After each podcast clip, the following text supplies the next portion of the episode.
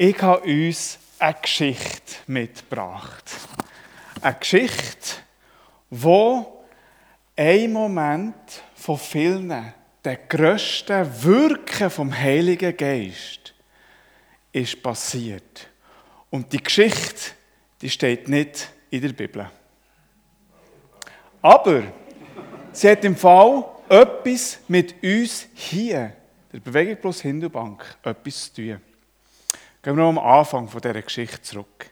Da müssen wir nämlich 100 Jahre retour, das ist eine gefühlte Ewigkeit, das ist wirklich eine Ewigkeit, das ist aber gefühlte Ewigkeit, 100 Jahre zurück nach Los Angeles. Dort ist der William Seymour. Er hier, den ihr seht, ist Sohn von Sklaven. Und entsprechend von dem hat er sich zu lesen und zu schreiben selber müssen beibringen. Und sein Alltag in Los Angeles hat so ausgesehen, dass die Weißen ganz klar die Oberschicht waren. Die konnten machen, was sie wollen, weil sie wie wertvoll waren. Und alles, was nicht ausgesehen hat wie sie, was nicht geredet hat wie sie, ist einfach weniger wert gewesen. Zu dieser Zeit ist eigentlich gesetzlich die Sklaverei abgeschafft gewesen. Eigentlich. Doch der Alltag vom Seymour hat von dem nicht viel gespürt. Es ist immer noch so zu und her gegangen. Gewalt, Zerstörung ist immer noch da gewesen. Lynchmorden. Einfach aufgrund von der falschen Hautfarbe, vom falschen Moment, was auch immer. Das ist der Alltag von dem William Seymour. Und er ist so groß geworden und hat auf einmal eine Berührung mit Christen, als er älter geworden. Afroamerikanische Christen, die auf ihn zugekommen und gesagt komm doch mal zu uns in die Kirche. Und so ist er mitgegangen und dort hat er auf einmal eine Berührung mit Jesus gehabt und gemerkt, das ist ein lebendiger Gott, dem wollte ich nachfolgen. Nach einer gewissen Zeit hat die Gemeinde am William Seymour gesagt, hey, weißt du was, mach eine Bibelschule. Du kannst ja lesen und schreiben. Mach eine Bibelschule. Mach das. Und so hat er sich das überlegt, wo, und hat sich entschieden, zu diesem Typ hier zu gehen. Das ist der Charles Parham, schöner Schnutz und sieht schon richtig aus wie ein Bibelschullehrer. ist jetzt fies, ja. ist jetzt ein Klischee, spontan. Der Charles Parham war Bibelschullehrer und er war einer der ersten, der so vom Heiligen Geist und vom Zungenreden davon lernen. Unser, Charles, unser äh, William Seymour ist zu dem gegangen und der, der hier, der Bibelschullehrer, war einerseits Bibelschullehrer, aber er war auch grosser Aktivist vom Ku Klux Klan. Und das bedeutet, dass durch die ganze Schule das sich auch durchgesetzt hat. Die Schwarzen haben keinen Platz. Aber warum auch immer, man hat den Seymour an die Schule hergelassen. Aber er hat nicht im gleichen Raum dürfen sein. Er hat immer außerhalb vom Gebäude müssen sein. Man hat den Fensterspalt aufgetan, dass er den Unterricht hören kann. Wenn es geschifft hat aus Kübeln, hat man ihm sogar erlaubt, bei der Haupteingangstür reinzukommen, hat man die Klassentür ein bisschen aufgetan, dass er den Inhalt von innen gehört. Und das war seine Karriere in der Bibelschule. In Los Angeles hat es eine Gebetsgruppe gegeben. Die war etwa so gross wie wir hier. Und sie wollten William Seymour als ihren Pastor. Und haben die Anfrage an die Bibelschule geschickt und gesagt, wir wollen ihn haben. Der William Seymour hat von dem erfahren, hat sich überlegt, was soll ich machen? Und ist zum Parham gegangen, zum Bibelschullehrer, und gesagt, du soll ich das machen. Und der Parham hat gesagt, nein. Nein. Man vermutet aufgrund von seiner Hautfarbe. Was würdet ihr machen an der Situation von, von William Seymour, der auf einmal von einem Bibellehrer bekommt, ein Nein? Ich muss nicht antworten, aber das ist herausfordernd. Und der William Seymour hat sich gesagt, ich gehe gleich. Er ist widerwillig, obwohl der Bibellehrer von ihm das nicht wollte, ist er gleich zu dieser Gruppe gegangen und hat die leiten in Los Angeles. Und aus dieser Gruppe, aus dieser Größe, wo wir hier sind, ist eine riesige Dynamik entstanden. Der Grund dieser Dynamik war der Leitvers, den William Seymour immer und immer hatte. Ihm ist der Vers begegnet aus dem Lukas-Evangelium, Kapitel 4. Und das hat ihn geleitet in seinem Handeln. Der steht folgendes. Der Geist des Herrn ruht auf mir, denn der Herr hat mich gesalbt.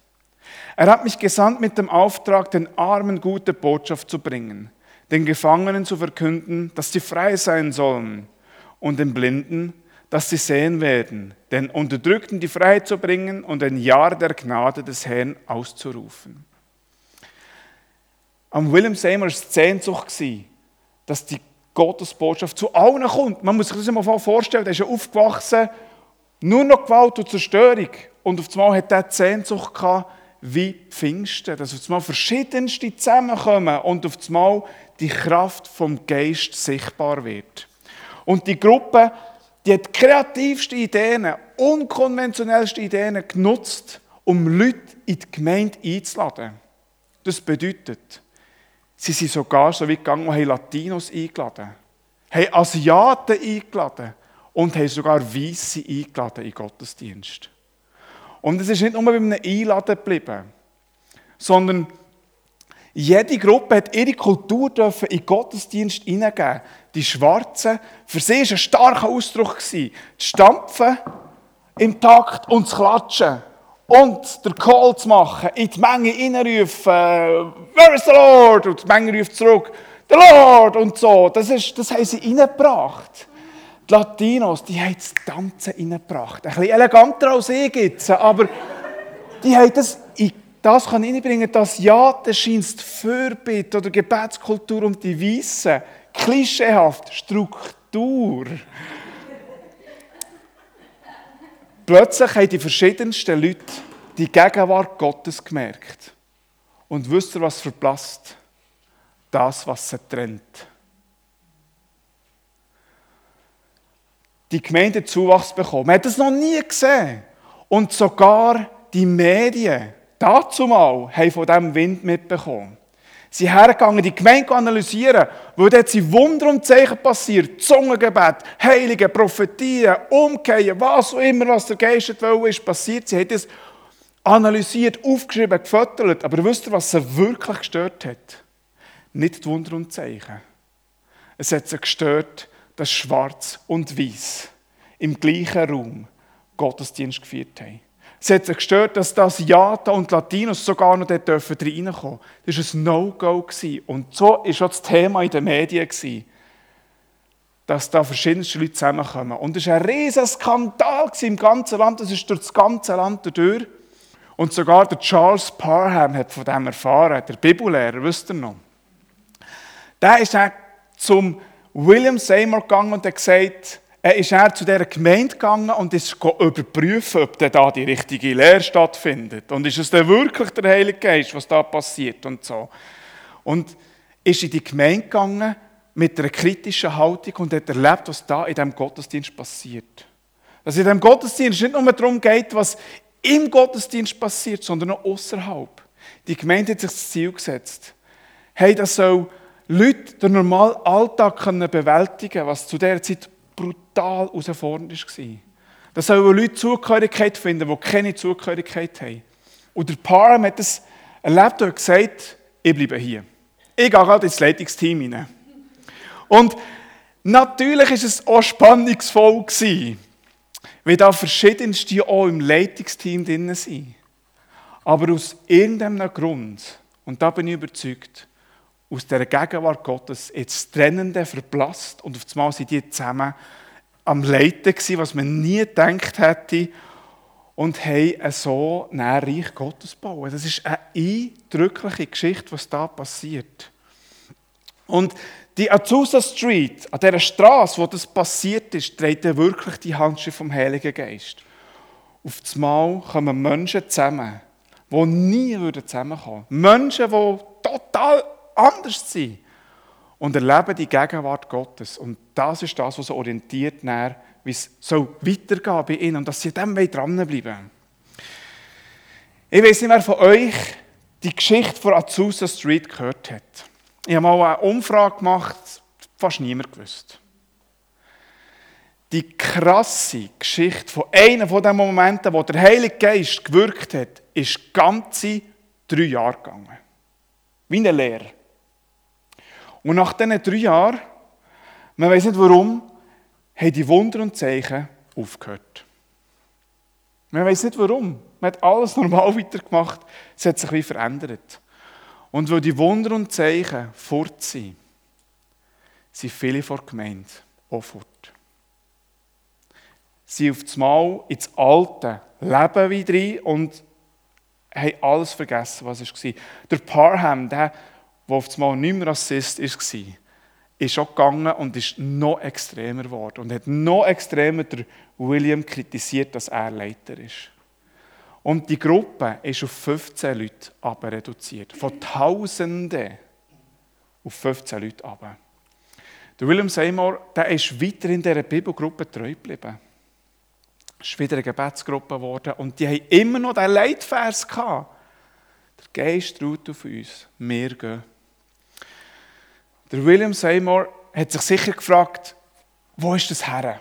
Und das gibt es ja manchmal schon, dass wir uns fragen, wir erlebt etwas und dann geht es wie nicht weiter, oder man hat wie das Gefühl, jetzt ist hier eine Sackgasse.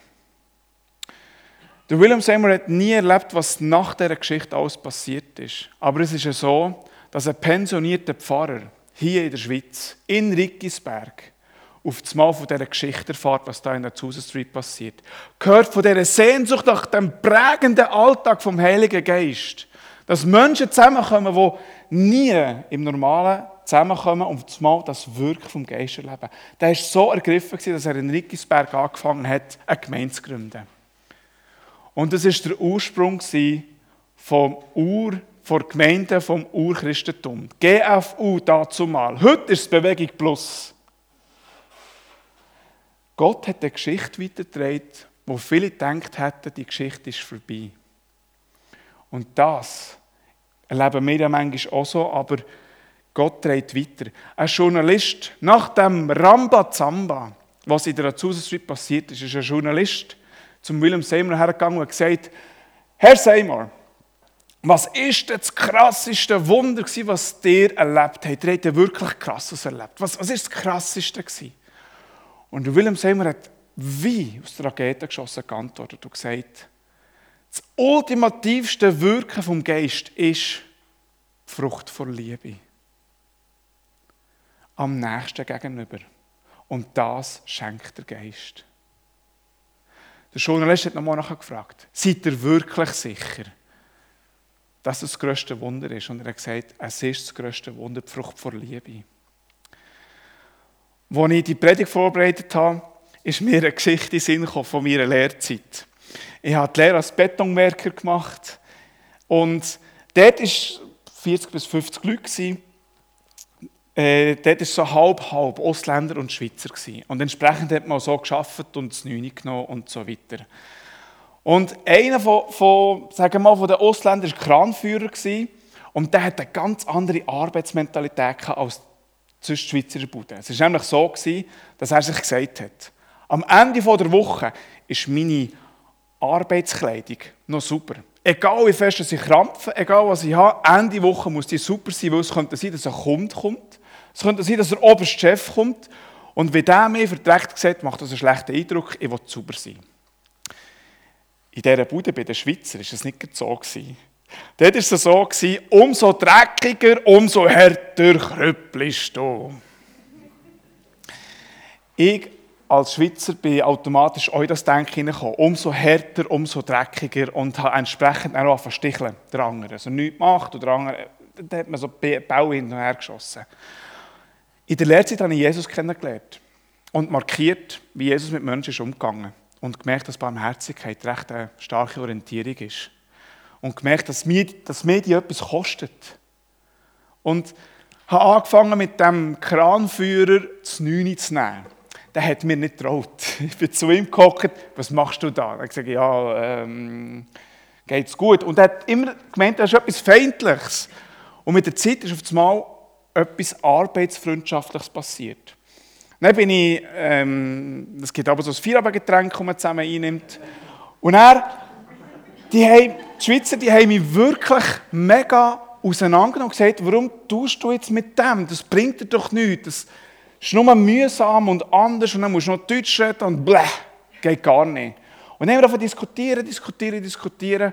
Bis am Ende von meiner Lehre hat man diskutiert und gestritten und ich habe mich geopfert und gesagt, komm, ich will das, weil Jesus so macht, warum auch immer.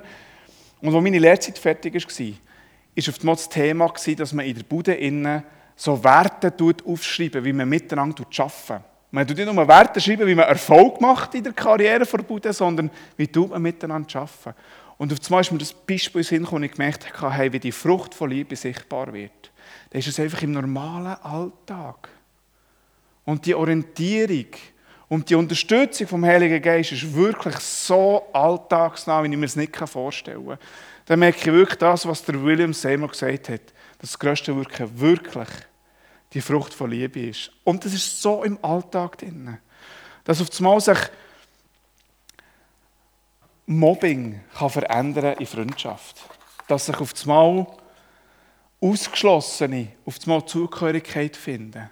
Dass Leute, die allein sind, durch kreativste Arten merken, dass sie nicht allein sind. Ich merke, dass so Momente so schön sind, aber es kostet auch viel. Und da kommt der Heilige Geist von mir ins Spiel, der unterstützt und da etwas möchte freisetzen. Ich habe mir. Ich weiß nicht, was die heute Morgen angesprochen hat von dieser Geschichte. Von dieser einerseits eindrücklichen Geschichte und gleich wie nahbar das im Alltag ist. Aber ich möchte uns heute Morgen Mut machen, uns auf den Heiligen Geist einladen.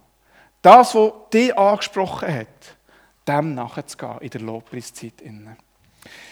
Beim Abschließen dieser Predigt habe ich den Mut zusammengenommen und möchte uns eine Zusage mitgeben. Ich habe ähm, die Anfangswoche mal gemacht und merke, dass die mir wie geholfen Ich habe manchmal so im Alltag erlebt, dass ich eine Ohnmacht habe. Egal, was ich mache, es ist eh falsch. Oder die Idee, mache das und dann kommt es eh nicht gut. Wie eine Lähmung. Und ich bin eigentlich jung und so keine Lähmung haben. Gut, die top würde sagen, ich bin jetzt nicht jung, aber plötzlich habe ich gemerkt, die Zusage, dass der Geist Gottes auf mir ruht, kann mir Kraft und Hoffnung geben, kann mir sogar Ideen geben, was man könnte machen, was die kreativste Idee, wie die Gruppe, die etwas losgelöst hat. Ich habe das hier auf PowerPoint geschrieben und möchte das euch zusprechen. Denn der Geist des, denn der Geist des Herrn ruht auf uns und schafft neue Möglichkeiten, wie Gemeinschaft erlebbar wird. Macht möglich, dass Trennendes überwunden wird, traurige Trost finden, ängstliche neue Hoffnung schöpfen, Einsame eine Zugehörigkeit zugesprochen bekommen und so Himmel auf Erden erfahrbar wird. Vielleicht spricht das dir da in dieser Situation, dass du das für dich schon merkst, hey, mal, da kommt eine Ressource, da kommt etwas zu mir. Aber vielleicht also sagt etwas aus, kreative Ideen, wie man das könnte austragen oder was auch immer in einer Situation, wo es wirklich herausfordernd ist und mehr verbockt als etwas anderes. Aber ich glaube, der Herr Geist möchte uns hier Mut zusprechen. Und wir kommen jetzt zu einer Zeit, wo wir musikalisch von Pierre unterstützt werden und ich habe Fragen mitgenommen, wo vielleicht ein Denkanstoß sein können, auf das dürfen zu reagieren, was man gehört hat. Aber vielleicht ist schon noch etwas anderes da, wo einem angesprochen hat und gang dem nachher. Ich habe so das Vertrauen, dass der Heilige Geist heute etwas gemacht hat. Eine Frage ist, was hat die Geschichte von Azusa Street in dir ausgelöst? Was hat die angesprochen?